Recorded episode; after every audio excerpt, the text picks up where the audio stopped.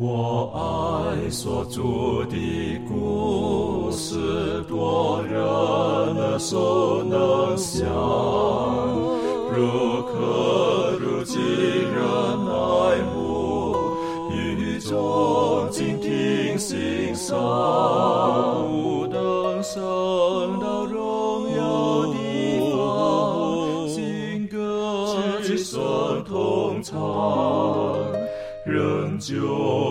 主的故事，永远传讲不完。我很难说那故事，永垂不朽传万代，在天仍然的诉说主耶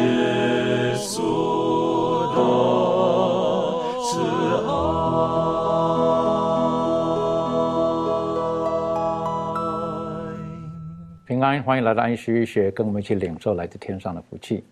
啊，今天我们进入第五课的学习。还记得我们上一次特别提到的，耶和华上帝告知他的百姓要爱他，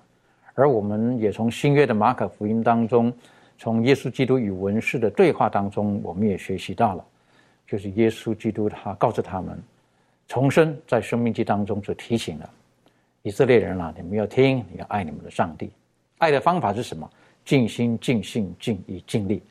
爱主你的上帝。为什么？因为这是律法当中最重要的。而今天呢，我们都可以从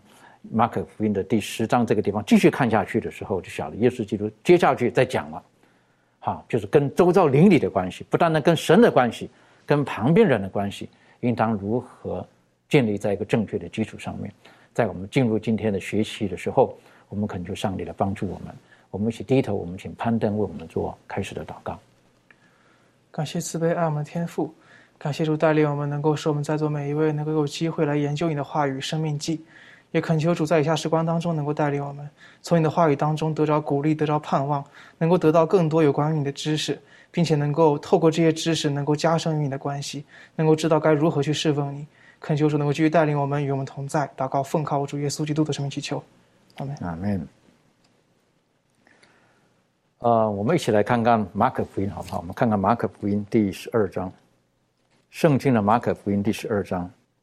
第二十八节开始，经上记着说，有一个文士来，听见他们辩论，晓得耶稣回答的好，就问他：诫命中哪是第一要紧的呢？耶稣回答说：第一要紧的就是说，以色列啊，你要听，主我们上帝是独一的上帝，你要尽心、尽性、尽意、尽力。爱主你的上帝，其次就是说要爱人如己，再也没有比这两条诫命更大的。在这个地方，耶稣就把爱上帝跟爱邻舍并在一起，然后呢，成就就是律法当中最重要的。那我们如果说看十条诫命的时候，我们也可以明白，爱上帝、爱人，这是十分重要的。而会有这一些的存在，是因为我们上次也学习过了，因为上帝他先爱了我们。当如果我们在复习以色列的历史，特别在这个时候，在生命记当中提醒当时的百姓的时候，再一次带他们复习当时的历史。当他们这在四十年前，他们在出到河烈山下的时候，摩西上山去拿了法板，可是以色列人他们居然在山下，他们要求亚伦为他们做了一个金牛犊之后，那。摩西下山之后，就把上帝原先交到他手中的两块法板呢打碎了。可是后来我们晓得，耶和华上帝本于他的慈爱，他再一次的叫摩西上山。而这一段呢，在生命记的第十章这个地方呢，我们可以做一些的复习。然后我们看一看，从这个地方我们可以一起了解到，上帝对于他所拣选的百姓这层的关系，还有摩西在这个时候重新再一次提醒这件事情的时候，对今天的我们有没有哪一些的？学习跟反省的地方，我们可以请庭轩带我们一起来看看这一段。那让我们一起读《生命记》十章一到十一节。圣经说：“那时耶和华吩咐我说，你要凿出两块石板，和先前的一样，上山到我这里来，又要做一木柜。你先前摔碎的那板，其上的字我要写在这板上。你要将这板放在柜中。”于是我用皂荚木做了一柜，又凿出两块石板和先前的一样，手里拿着两块板上山去了。耶和华将那大会之日，在山上从火中所传于你们的十条诫，照先前所写的，写在这板上，将板交给我了。我转身下山，将这板放在我所做的柜中，现今还在那里，正如耶和华所吩咐我的。那从呃这一节一到三节这里面呢，我们可以看见，呃，上帝他重新啊造了这十条诫命，而且跟先前的一样，啊写在这两块板上。那就如同刚才我们所提到也分享过的，这个第十章《生命记》第十章呢是第九章的延续。因为如果我们回到第九章的第十三节的时候呢，我们可以看到。呃，耶和华这里圣经怎么说呢？他这里说到，耶和华又对我说：“我看这百姓是应着景象的百姓，你且由着我，我要灭绝他们，将他们的名从天下涂抹，使你的后裔比他们成为更大更强的国。”而到第十五节的时候，甚至呃，这个摩西他转身下山，山被火烧着，两块约板在他手中。他我一看见你们得罪了耶和华你们的神，铸成了牛犊，快快的偏离了耶和华所吩咐你们的道，我就把那两块板从我手中扔下去，在你们眼前摔碎了。所以，当我们看见这个耶和华上帝的愤怒，以及这个摔碎这个两块法板的时候呢，呃，也再次的说明，呃，因为。以色列民破坏了跟上帝所立的约，因此上帝也废除了他们之间的这个约定。但当这个回到生命记第十章的时候，上帝重新吩咐摩西重新造出这两块石板，和先前的一样，意味着什么呢？意味着上帝已经饶恕了他们的过犯。并没有打算说要跟他们直接断绝关系，所以从第十章这里面开始，我们就可以看见，他并不是要呃做任何关系的变动，而是说重新的在与这群以色列民在建立起这样跟他们之间的约的约定跟关系，这样子。对，这个我觉得是很很重要一个概念。好，如果我们只是看哦，就这个故事啊等等的，可是耶和华上帝并没有说哇，你们这个样子来。摩西上山来，带五块板板子来，好，我好好的写他一顿，好，是不是？我好好写他的。你们这个样子是不是？那再来，没有。他说我从头到尾我没有改变过，还是一样。再两块板来，我再一次再好好的写上去，告诉你们一样的。我是永远的上帝，我对你们爱是没有改变过的。我想到这个摩西重新再上山去的时候，然后耶和华重生。跟他的百姓的关系，我就想到了当初这个亚伯兰，后来称为亚伯拉罕，在创世纪的时候，他第一次离开的时候，耶和华上帝对他说的话，啊，第二次、第三次，再再的重复的时候，其实上帝所讲的都是同样的事情，你会有一个后裔，我会祝福你，你会成为大国，万国要因你得福。他再再都是重复的同样的事情。虽然亚伯拉罕不明白，亚伯拉罕有跌倒，亚伯拉罕有软弱，可耶和华上帝再一次跟他建立的关系，就是建立在这个基础上面。那如果我们继续看《生命记》的时候呢，我们会晓得摩西他重新接受这个这个法版的时候，以我们人来讲哈，你不听话，我再来跟你订约的时候呢，我就会更多的附带条件在上面，亦或是更多的约束在里面。可耶和华上帝他还是本于他的本性。他跟百姓立下这个美好的约定。如果我们继续看这个《生命记》第十章第十二节，然后看到第十四节的时候呢，耶和华上帝告诉他们：你们要重新遵守，好好的谨守，我会赐福给你们。拜托，你们别再像以前一样了，等等的。哎呀，这种的语重心长。好，我们可不可以请周宇为我们一起来看看这个第十章的第十二节，一直看到第。十六节，谢谢您。好的，我们来看《生命记》十章啊，十二到十六节。以色列啊，现在耶和华你上帝向你所要的是什么呢？只要你敬畏耶和华你的上帝，遵守他的道，爱他，尽心尽性侍奉他，遵守他的诫命律略，就是我今日吩咐你的。我要叫你得福。看哪，天和天上的天，地和地上所有的。都属耶和华你的上帝。耶和华但喜悦你的列祖，爱他们，从万民中拣选他们的后裔，就是你们，像今日一样。所以你们要将心里的污秽除掉，不可再应着景象。在这里面，让我们看到了上帝对这个以色列人非常语重心长的讲了一段话。之前是复述这个十诫的内容，那接下来就讲到了，也就是上帝想要以色列人做的就是什么呢？敬畏上帝，遵循他的道，爱他和尽心、尽心尽性的侍奉他。而且这里面我们可以看到清楚的，就是说，嗯，当以色列人遵守上帝的诫命和律例的时候，是因为。要从上帝那里得到福气，这里清楚讲到，就是为的是让你得福，不是让你遵守这个诫命，让你更痛苦，所以说上帝才能更开心，并不是这样的，而是上帝希望他的子民很幸福的活着，是得到福气的，但不是违背诫命，因为犯罪还能得到福气这样。所以说，这里面接下来在第十六节又讲到了，他说希望你们将心里的污秽除掉，不要再应着景象。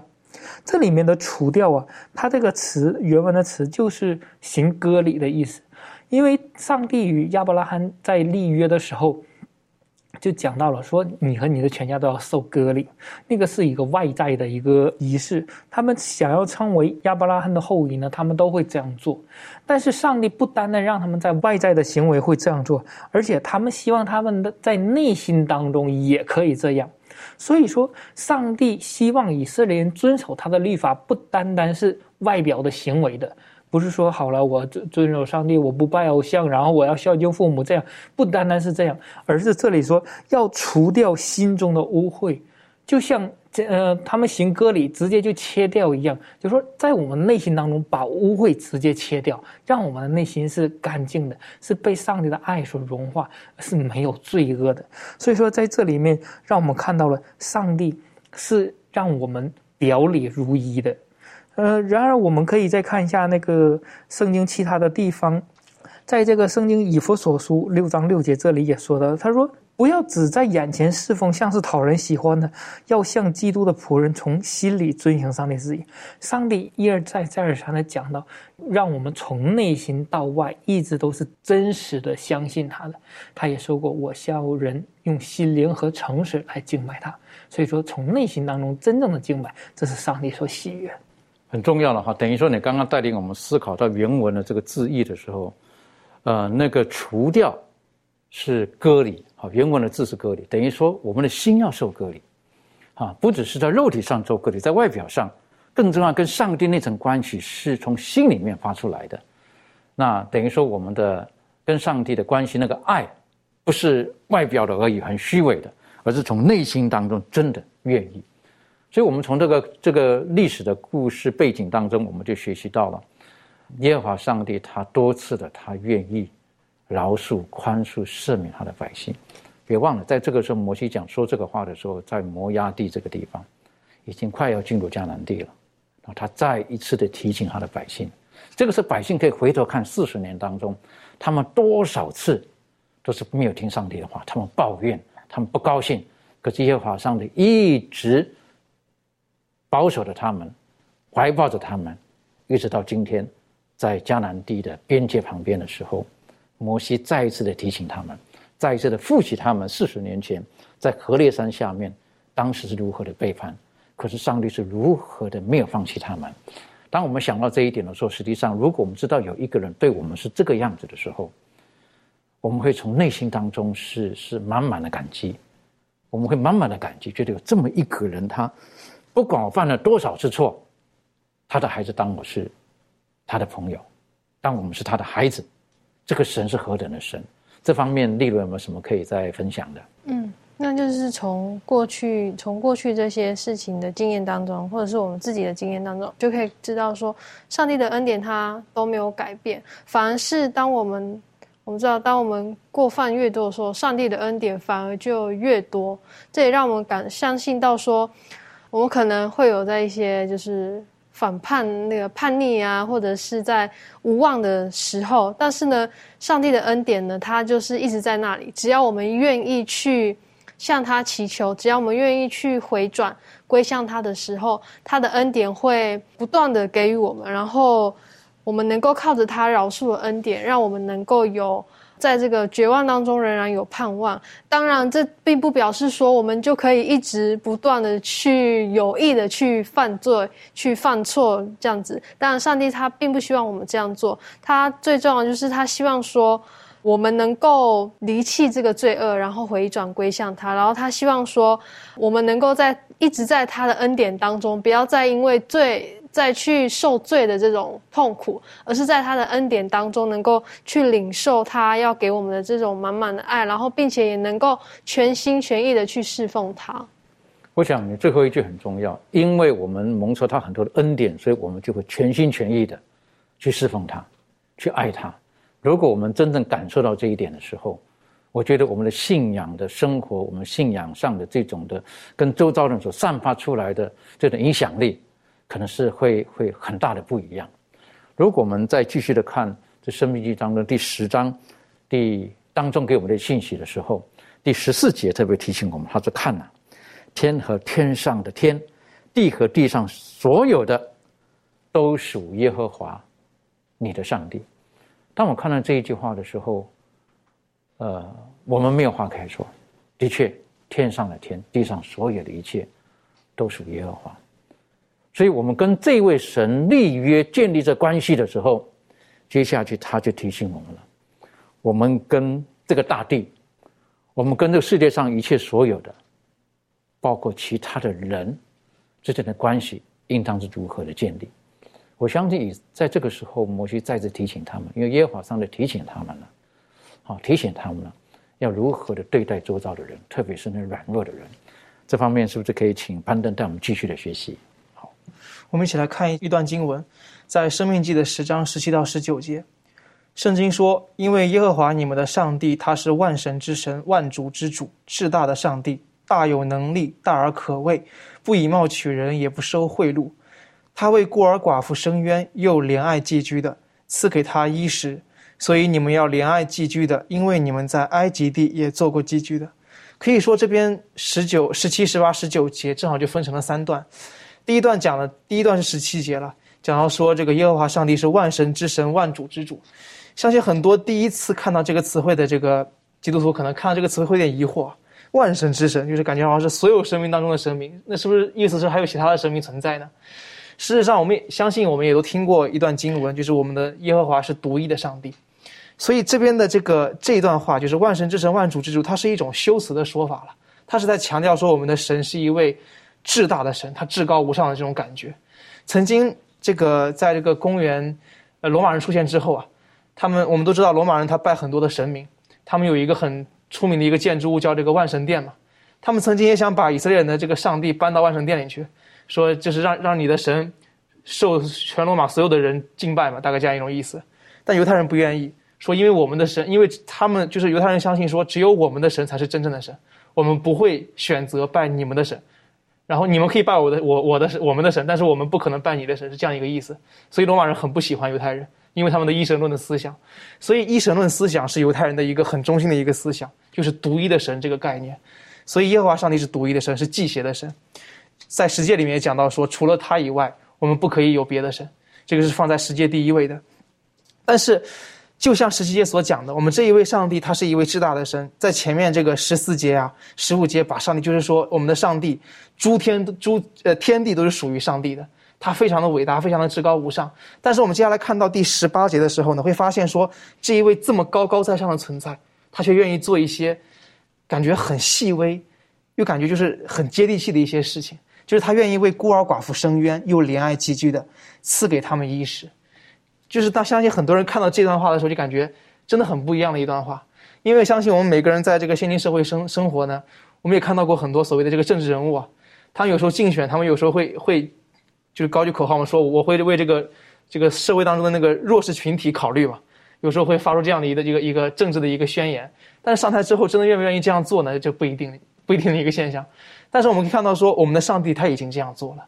他是他已经是宇宙的主宰了，但他还是愿意去为孤儿寡妇伸冤。这个是我们的神，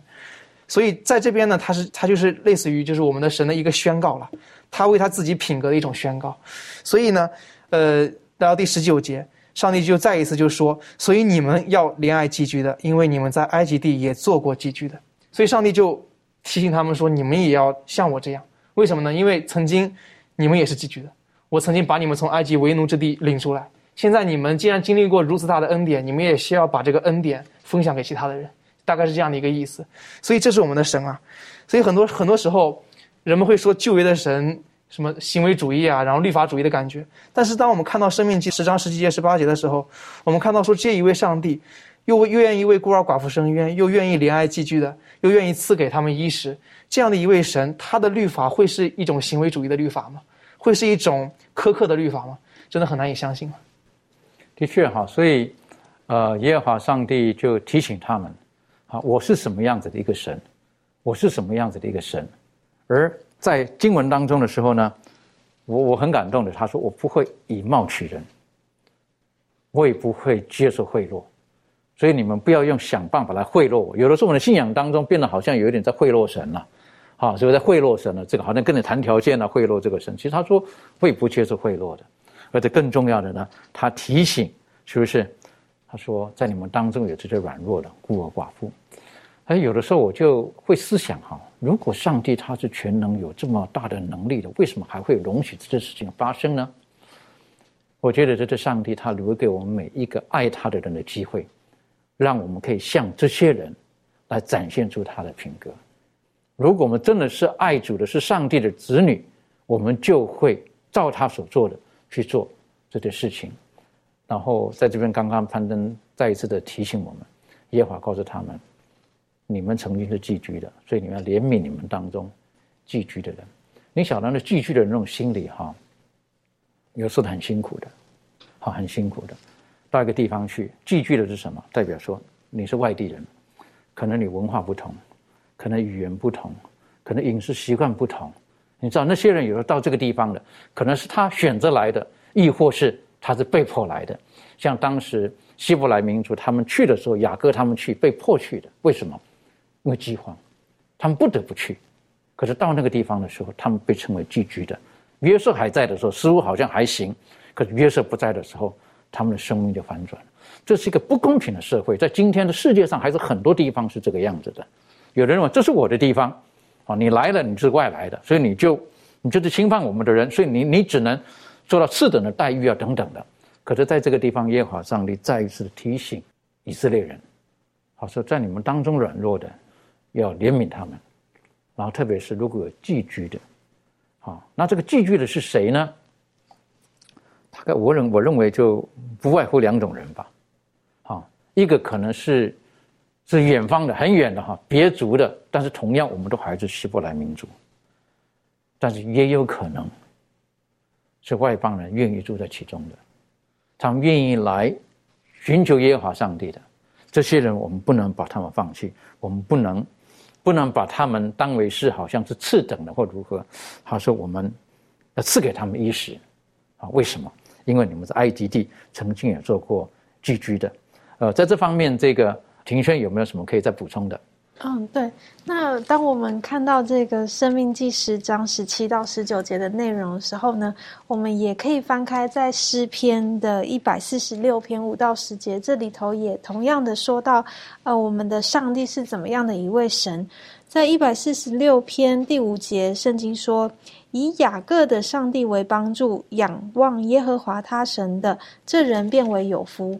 耶和华造天地海和其中的万物，他守诚实直到永远。他为收屈的深受屈的深渊赐食物与饥饿的。耶和华释放被穷的。耶和华开了瞎子的眼睛。耶和华扶起被压下的人。耶和华喜爱一人。耶和华保护寄居的，扶持孤儿和寡妇，却使恶人的道路弯曲。耶和华要做王，直到永远。西安呐，你的上帝要做王，直到万代。你们要赞美耶和华。呃，我们看到，呃，其实是一样的，呃，我们看见这位耶和华上帝呢，他是雅各的上帝。那我们知道雅各他是什么样子的一个情况呢？雅各他他欺骗，然后他的家庭很纷乱，然后甚至是呃，在他的呃生命当中有很多跌倒的事情。但这位雅各他仰望神，当他仰望耶和华上帝的时候呢？这里说到这人变为有福，所以当我们这群悖逆的这个可怒之子，啊，但是如果我们愿意转向神的时候，这位上帝是愿意向我们施慈爱的上帝。那当我在读到这第六节到第十节的时候，我也想到，呃，耶稣基督他就是这样子的一个榜样来到这个世界，他是做呃孤儿和寡妇的一个帮助，然后呢，他使瞎眼的的看见，他使瘸腿的行走，他来。这里使人得到真正的幸福和满足，他也使罪恶的人，然后从中当中得释放。所以，呃，从这样子的一个对照里头呢，我们可以更加的明白，对于我们基督徒来讲，我们所信靠的上帝是这样子的一位上帝。那我们岂不是更加的要把这样子的一个消息，然后分享给人？的确哈，如果我们对上帝有正确的认识，对耶稣基督在我们生命当中的动工有正确的认识的时候。我们看周遭的很多的，呃，我们认为弱势啦，或者是负面的东西，或者阴暗的东西的时候，我们的角度会不一样，我们的心情也会不一样。啊，我我看过有的人，他们觉得说，哎呀，那个人贫穷，活该，为什么？因为他他好吃懒惰，等等等等的。可是在这个地方的时候，啊，耶稣基督提提醒当时的以色列人，他们应当是如何，如何对待在你们当中软弱的，对待那寄居的。特别是在《生命记》第十章第十九节的时候，再一次说到：“你们是寄居的，你们曾经做过寄居的，所以对寄居的人应当是如何？”那我相信这方面，这个以色列人他们有很深的感触了。可不可以请这个周宇带我们一起来复习学习一下？好的，我们来看一下《生命记》的十章第十九节，这里面讲到，他说：“所以你们要怜爱寄居的，因为你们在埃及地也做过寄居的。”在这里面，就是上帝再一次的告诉他们，呃，要让他们有一些怜悯之心，因为他们曾经的身份也是寄居的。我们知道，以色列人下埃及以后，然后后来慢慢的就变成了做苦工的，最后被呃埃及人虐待，然后做很繁重的这个呃工作，以致他们的呼求达到上帝的面前，所以说上帝才拣选那个。摩西作为领袖引领他们出来，但同时在这里面也让我们看到，他说：“曾经你做过寄居的，说明他们去以色列人去到埃及的时候，他不是移民过去的，而是寄居的。他们永远不会生活在那里，有一天他们要回到自己的家园，就是上帝给他们预备的那个美好的迦南地。所以说，让以色列人在此都要记住。”呃，马上我们就要进入到那个给你预备的迦南地了。那么你是否要准备好进去呢？还是说，嗯，你还想念着你的寄居的一个生活呢？这个时候，让他们永远记得上帝的恩典，因为他们从埃及出来。我们看读到那个出埃及记的内容的时候，发现上帝是施行了很大的很多的神迹，才把他们拯救出来的。有时候并不是说呃说走就走的那种的旅行的。所以说，因为两百多万人口的这样廉价的劳动力，对于埃及来讲是一个呃很大的一个帮助的。埃及是非常不舍得的。所以说，上帝是用了很多的神迹，用了很多的心思，才给他们拯救出来，让他们有一个自由的一个身份。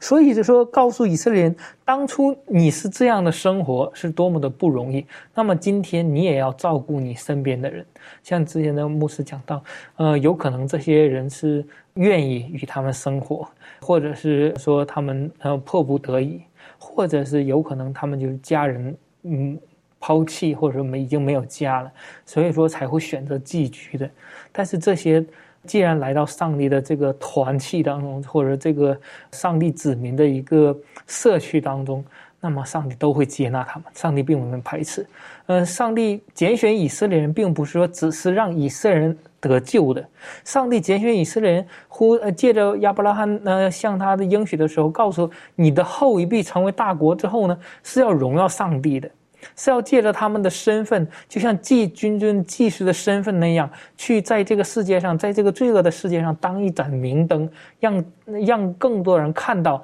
顺服上帝是多么蒙福的一件事情。所以说，这些寄居的外邦人也是上帝所爱的，呃，也是上帝所拯救的对象。所以说，告诉以色列人要如何的对待他们。今天我们看到这这样借着这个经文给我们的教训，就是说，我们也要看顾我们周围的那些社会边缘人或者被抛弃的人，呃，也说那些弱势群体。如果说，嗯，这里讲到说你要仰仗那些比你强大之人的怜悯，这是他过去的生活，要仰仗埃及人。所以说，因此呢，他们有权柄恶待你，虽然是也是这样做了，但是呢。也要有同理心的去对待现在的人。他们虽然寄居在以色列人的营地，但是你不要像过去埃及人如何对待你那样的对待他们，因为我呼召你是要做上帝的代言人的，而不是你过去的不如意要转嫁在别人身上的。所以说，在这里面给我们一个很深的教训。这个是很重要的哈，因为当时犹太人他们可能曾经为奴。为奴久了四百多年，可能他们都不知道自己的在在别人的眼中是什么，好，那也许他们更不知道自己在神的眼中到底是什么。可是今天呢，上帝用各种的方式把他们从埃及带领出来，在旷野四十年，他们见到了这么多的神迹，他们知道他们的神是独一的神，是宇宙的主宰。在这个时候，他们可能觉得他们的身份有所改变了。可是耶和华上帝。要告诉他，告诉他们不要忘记，呃，我不止爱你们，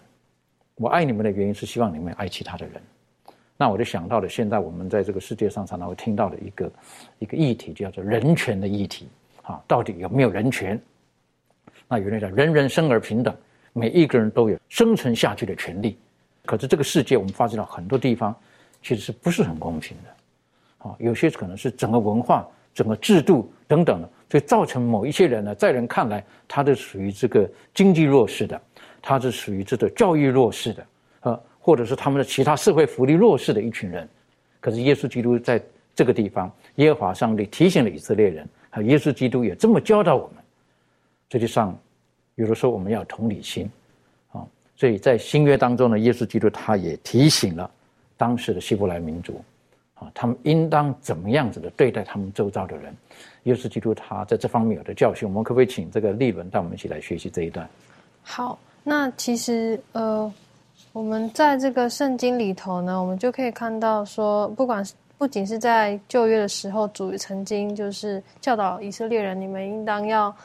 怎么样对待你们身边这些弱势的人。那在新约里面呢，耶稣他在马太福音第七章第十二节的时候，他也有这样子的一个教导，他说。所以无论何事，你们愿意人怎样待你们，你们也要怎样待人，因为这就是律法和先知的道理。那耶稣在这个这个章节里面呢，他的教导，他就告诉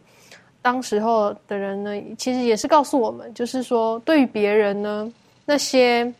我们别人或者是我们的同胞，那些呃那些人呢，你们也要纪念有关于他们的这个永恒的利益，因为呢，他们跟你们一样，就是。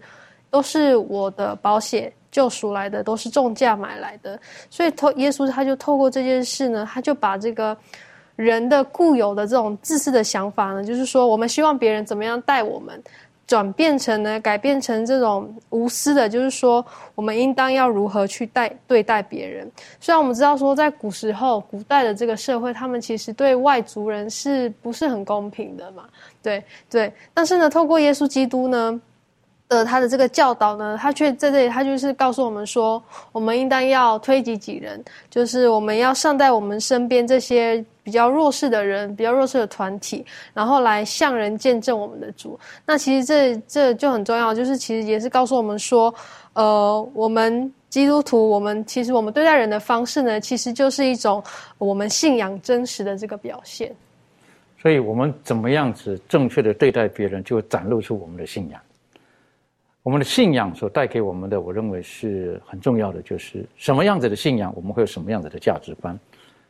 呃，什么样子的价值观呢，就会成就我们的世界观，成就我们的道德观，成就我们的经济观，成就我们人与人之间的那种关系。所以说，我们的什么样子的信仰呢，就会透过这个价值观呢，然后我们就会跟我们的周遭的人事物就会建立什么样子的关系存在。如果我们觉得我们的信仰是比较优越的，可能我们对周遭的人事物也许就不一定这么友善，可能我们甚至会奴役别人。但是耶稣基督，呃，耶和华上帝在这个时候提醒我们，耶稣基督也提醒当时的百姓：你们要人家怎样待你，你也要怎样待人。而在生命记当中，还有一个很重要的一个题目，不断不断的重复的，而这个世界呢，很需要的，就是公义、公正、公平。这个有的时候很难呐，啊，所以因此有的时候我们对于不公平的事情呢，我们就司空见惯了。为什么？就是这个样子，世界本来就不公平了嘛。可是是这个样子吗？这方面，呃，攀登有没有什么可以带我们一起学习的？好，我们一起来看一些经文。在《生命记》的一章十六节，圣经说：“当时我嘱咐你们的审判官说，你们听讼，无论是弟兄彼此听讼，是与同居的外人争讼，都要按公义判断。”所以这边讲到说，上帝对于这个审判官，也就是当时的这个所谓的法官了，这样这样的一个一种要求，用公义来审判人，审判你的弟兄。然后在《生命记》十六章十九节，圣经说：“不可屈枉正直。”不可看人的外貌，也不可受贿赂，因为贿赂能叫智慧的人眼变瞎了，又能颠倒一人的话。感觉这边这个经文有点这个真言真言书的感觉，就是让我们也是给，当我们看这个《生命记》十六章十九节上下文的时候，我们会发现这句话也是写给这个类似于官长的那些专门审判人的那些人的。然后到《生命记》二十四章十七节的时候呢，这边开始讲给一般人听的。然后圣经说：“你不可向寄居的。”和寄居的和孤儿屈枉正直，也不可拿寡妇的衣裳做当头。这边是对普通一般人说的。然后在这个《生命记》二十七章十九节呢，圣经说，像寄居的和妇呃孤儿寡妇去往正直的，必受咒诅。百姓都要说阿门。所以这边就是对全百姓说的。然后全百姓呢，也是在上帝的面前都承认说，这这话说的是。阿门，就是一种表示确定的一种一种一种语气一种说法，所以百姓都接受了这样的一种一种说法。所以我们会发现，以上的这四段经文呢，呃，按照这个律法的分分类啊，我们都可以，我们把这四段经文其实都可以分到这个民事律法当中，就是以色列人当时的这个处理民呃处理这个百姓之间的这些一些事情的一些法律。然后我们看这些法律的时候，我们会发现这些法律本身非非常先进。为什么先进呢？可能用你今天的眼光来看的话，感觉还也也就不过如此了。但是这个法律刚刚提出来的时候是在公元前的一千四百多年，呃，公元前一千七百多年是汉谟拉比法典诞生的时候，它就比汉谟拉比法典只晚了三百年。呃，汉谟拉比法典我们一听就知道是很古老的法典了，然后这个更何况是摩西律法，所以我们知道说摩西律法。这个民事律法在当时那个年代能够提出说，专门针对这个孤儿寡妇啊，专门针对这个公益的事情，就是要要这个审法官说你要公益啊，对这个审判官说对审判官说你要公益，这些说法在当时是不可能出现的。也就是说，摩西律法非常先进，甚至先进到超越到超越了那个时代，真的是上帝的智慧在启迪摩西去做出这样的一个律法。这是这个律法，呃，真的感觉不像是人能够提出来的，也难怪有一些。怀有这个批判的一些一些学者啊，他们研究摩西五经的时候，他们说摩西五经不可能是摩西写的，因为里面有这么完备的法律，有这么完备的这个真理福音，它不可能是一个刚刚出现的宗教就能够拥有的，它必定是一个宗教诞生过之后，然后慢慢的发展到了一个成熟的阶段，才能够提出这么成熟的信仰。他们这样讲的，所以他们因此就把摩西五经分类了嘛，说那个什么这个是比较晚写的，这个比较早写的，他们这样就分类了。这个这就是一种用历史主义啊，用一种批判的思想来看待圣经的一个结果，所以我们相信，当然我们都相信这个圣经是上帝完全所漠视的，所以这个上帝的这个启示啊是超越历史性的，他的这个律法是超越那个时代的。然后我们从这个律法当中本身可以看到，说上帝在要求人公义，为什么呢？因为上帝本身就是公义的。当他要求人公义的时候，上帝在这个哈巴古书二章四节嘛，他说唯一人因信得生，为什么呢？因为当时的整个环境里面，当时。恶人跟异人，他们受到的这个待遇是不公平的，这个这个问题其实也是我们人类算是比较核心的一个问题了，也是所有人都面临的一个问题，就是感觉好像有些恶人在这个世上活得很潇洒，然后有些艺人感觉你为上帝做了这么多事情，或者你为你的民族、你为你的国家做这么多事情，却惨遭恶恶报，不好的一个报酬，所以很多人就拿这个问题来说事了嘛，感觉好像这个问题没法回答。然后上帝说到末时，到真正的这个世界末了的时候，我是一个公义的上帝，我会伸冤，就伸冤在我，我必报应。所以为什么上帝让人公义呢？因为上帝本身是公义的，他是一位公义的神，他就会做公义的事情。所以我们可以看到说，整个以色列的律法，一一位由公义的上帝所提出，并且上帝也主动的宣告说，人要学会公义，用公义来审判人，用用公义来判断人，用公平的态度来对待人。所以这样的一种律法，我个人认为不大可能是我们所说的行为主义的律法了。所以当我们看到说，在这个新约圣经马太福音二十三章二十三节，我们来看一下。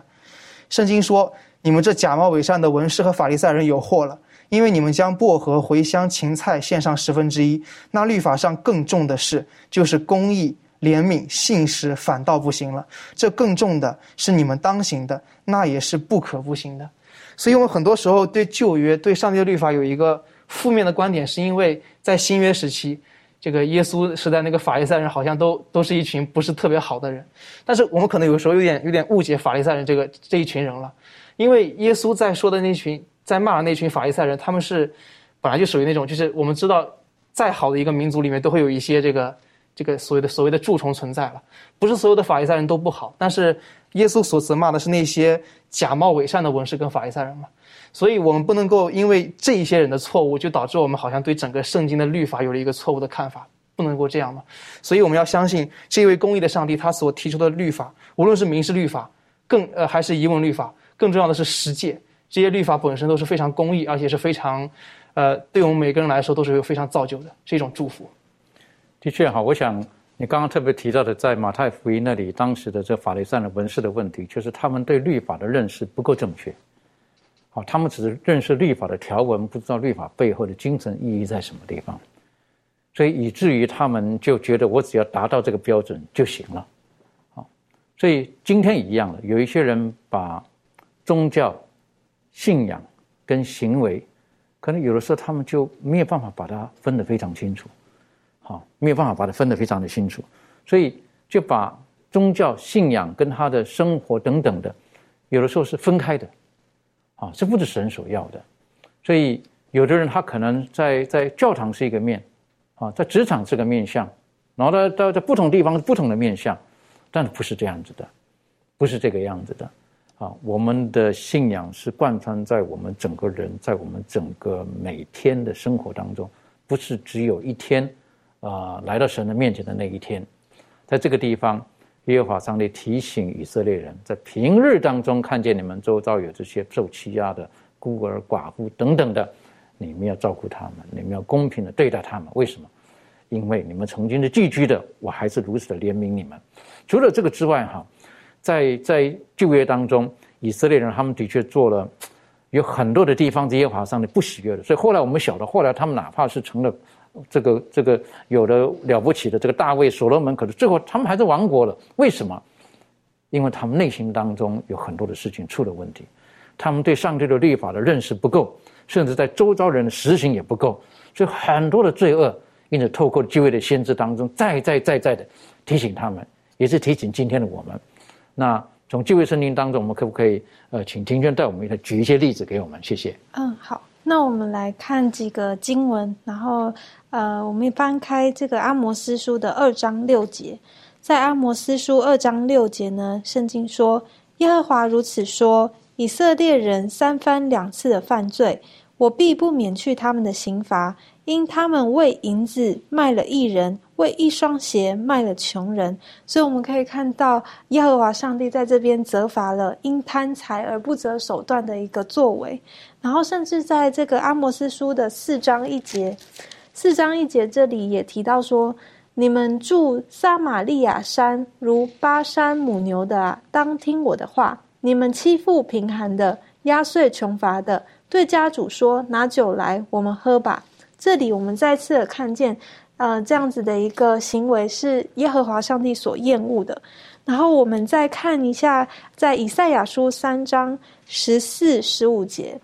以赛亚书三章十四、十五节，圣经说：耶和华必审问他民中的长老和首领，说：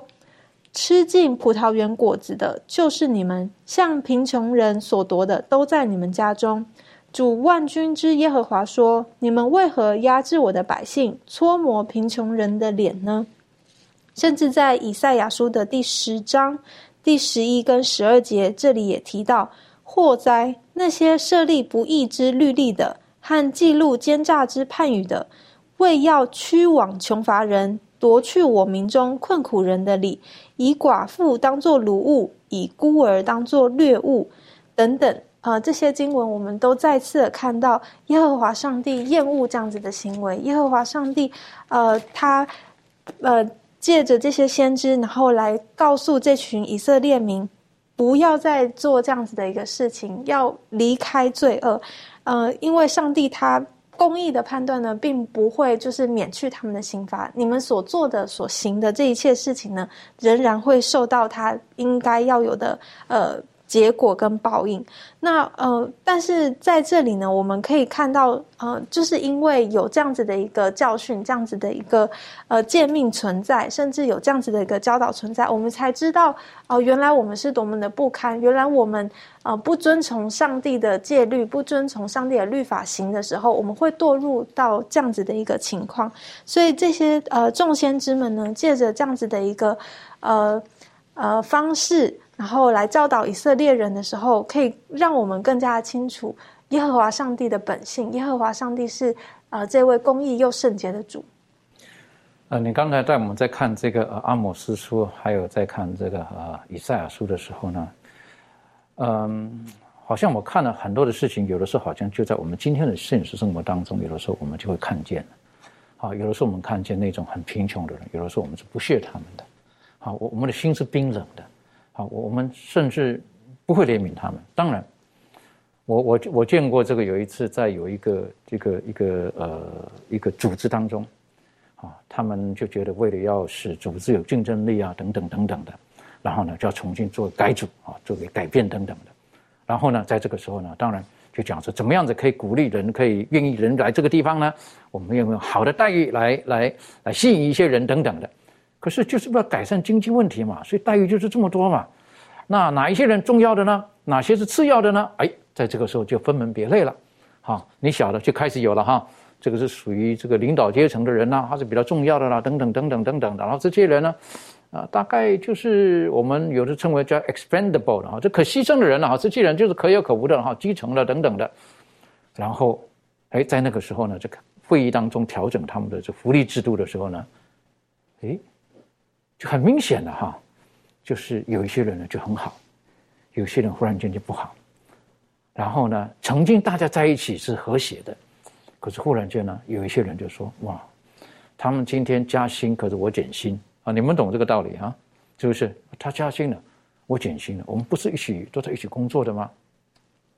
刚才特别在以赛亚书提到的，是不是？对不对？他说他们设立的是不义的一些的律例，我觉得这个是很麻烦的。今天有的时候有一些人，当他有权势的时候，他就会立下这些不义的律例。他觉得这是我们称为叫做他是合法，可是不合理，是不是合法不合理？对不对？为什么法他定的嘛？那就是这样子啊，可以啊，可是不合理，不合什么理？我认为不合神教导我们的。在这他们提到的是不是针对那穷人的欺压的等等的？所以因此呢，在在呃生命经当中也再再的提醒我们。我们应当如何面对那些软弱的人？好，如果特别是今天我们有权势的时候，我们应当如何？这方面可以请周宇带我们一起学习吗？好的，我们来看一下《生命记》的二十四章的第十到十五节。生命记，嗯，二十四章第十节，呃，你借给邻居不拘是什么？不可进他家拿他的当头，要站在外面，嗯，等那向你借贷的人把当头拿出来交给你。他若是穷人，你不可以留他的当头过夜。日落的时候，总要把当头还他，使他用那件衣服，嗯，盖着睡觉，呃，他就为你祝福。这在耶和华你上帝。呃，面前这就是你的义了。呃，困苦穷乏的故宫，无论是你的弟兄，或是在你城里寄居的，你不可欺负他。呃，要当日给他工价，不可等到日落，因为他穷苦，把心放在工价上，恐怕他因你求告耶和华，罪便归了你。在这里面，让我们看到了上帝再一次的，接着呃，嗯，就像民事条例一样，来保护一些呃弱势群体、贫穷的人。其实我们可以看，呃，当上帝给他这些律法的时候，这个时间点他们还没有进入到迦南地也就是说那个时候他们还没办法去雇工人，因为他们。他们连自己的地都没有，呃，什么葡萄园，什么这些自己的产业都都没有的，呃，也就说，嗯，那个那个时候他，或者说你借给邻居，其实他们和邻居好像都一样，啊，都是过着流流浪的生活，流浪了四十多年，然后马上要进迦南地的时候，但是上帝已经借着这些律法告诉他们，那块地就是你的。将来你们的生活会很富有，将来你们会有很好的生活。那么，当你们面对将来的生活的时候，你要如何的去做？你说你要纪念你过去曾经的身份，你也要恩待那些需要的人。所以说，在这个经文当中，让我们看到了，当去面对穷人的时候，有可能这这个穷人穷到什么程度？家家里面连抵押的东西都没有，有可能只是一件外套。那么。他晚上御寒，尤其呃中东地区好像昼夜温差特别大，晚上需要耐寒的耐寒的衣服之类，有可能他只有那一件，那么他需要那件耐寒呃御寒的，如果没有的话，有可能会生病，有可能会呃生命呃就是呃流失掉。那么这个时候，上帝告诉他们，你要有一个怜悯的心，到晚上呢，如果他非常需要的时候，你要还给他，不要呃以这个为这个当头。当呃，接下来又讲到，就是说，当你如果有呃有能力了，你可以去雇那些贫穷人来为你工作的时候，那么你当天就要给他结工价，因为这样的人是靠着今天的工价来吃饭的。那么如果你要是呃没有给他的话，那么他的。有可能今天晚上，或者说第二天都家里面都是那个没有吃食的，所以说在这里面，上帝，告诉告诉这些以色列人，将来你要做的是一个异形，而虽虽然说现在他们还没有得到，但是告诉他，将来你的生活会很好。那么你要怎样去恩待那些需要的人呢？他们上帝要让以色列人要恩待他们，并且对那些。呃，弱势群体有一个尊重，甚至拿当头的时候，你不要去进他的房间里面去逼他要，要让他拿出来给你。有时候让这个尊重是做到的，呃，非常的就是说让人很舒服。所以说在这里面让我看到，上帝呼召以色列人出来。呃，特特殊呼召这一群人，让他们怎么样？让他们作为上帝的见证，不论在任何的地方，或者说你的顺境或者逆境或者任何时候，都是见证上帝的。你的行为、你的气质、你所呃散发出来的影响力，那么都应该是荣耀上帝的。所以说，在这里面，上帝呃借着这件事情，也给我们一个提醒：我们作为基督徒，也要有上帝的品格。的确，这是很重要的。在新约雅各书当中，也特别提到了一些这方面的一些的信息，可以请丽人带我们一起学习。那这个经文在雅各书一章二十七到二章十一节。那因为时间关系，那我就就不念。那在这个经文当中呢，其实就告诉我们说，我们不要用不要按外貌去待人，因为呢，经上就告诉我们说，我们要爱上帝，也要爱人。上帝的律法呢，我们必须要守全才是好的。因为呢，如果你按外貌去偏心待人的话，便是犯罪，就如同遵守十诫。如果你不犯奸淫，但却杀了人，那仍然是犯了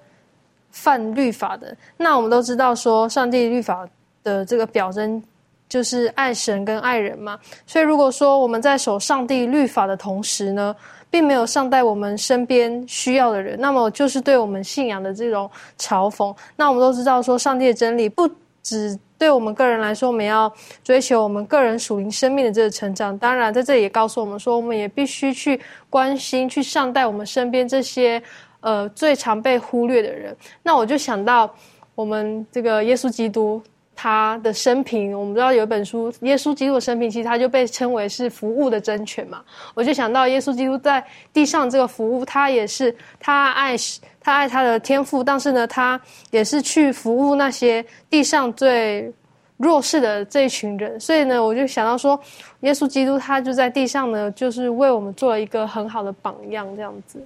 嗯哼，我觉得这耶稣基督有个很好的榜样，而且刚刚带我们看了这个雅各书的时候呢，我特别有意思的哈是第九节哈，他说你但你们若按外貌待人，便是犯罪，被律法定为是犯罪的哇，按照外貌待人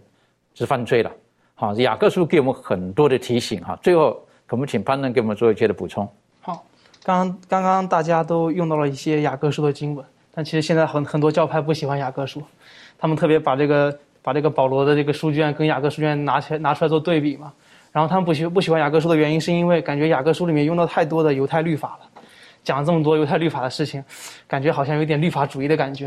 然后他们比他们于此，他们更喜欢这个保罗的书卷，好像有一些书卷，比如加拉太书当中，感觉一直在贬低律法嘛，他们因此就感觉说好像，呃，律法不需要守了，以此而来就是说感觉。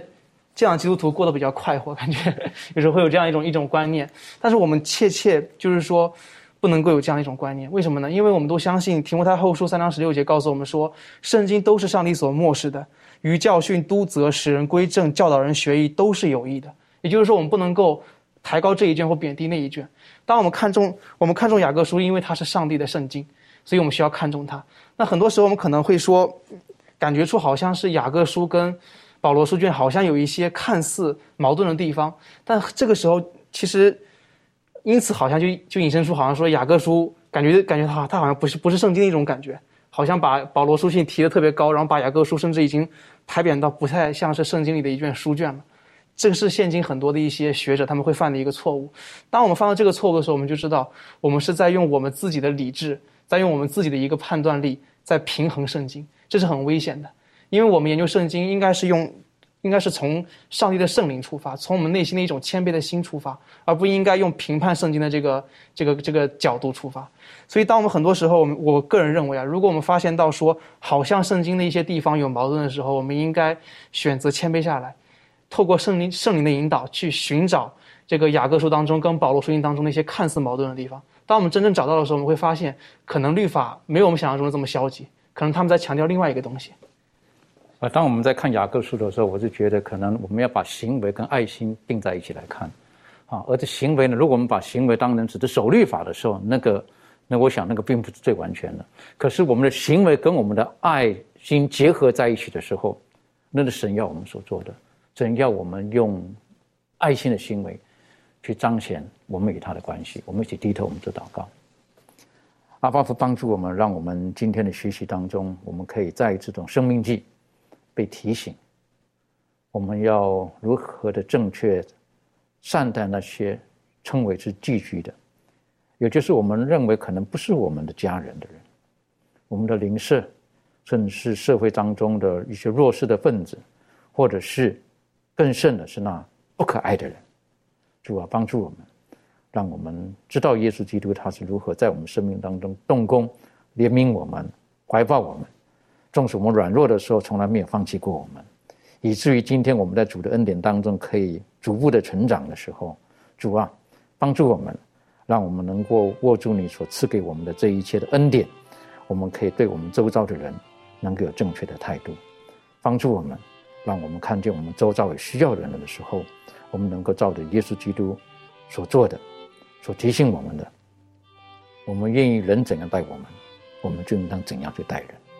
帮助我们，让我们在不多的日子当中，我们能够把耶稣基督很快速的让更多的人知道。谢谢主，你爱我们，奉靠耶稣基督的名求，阿门。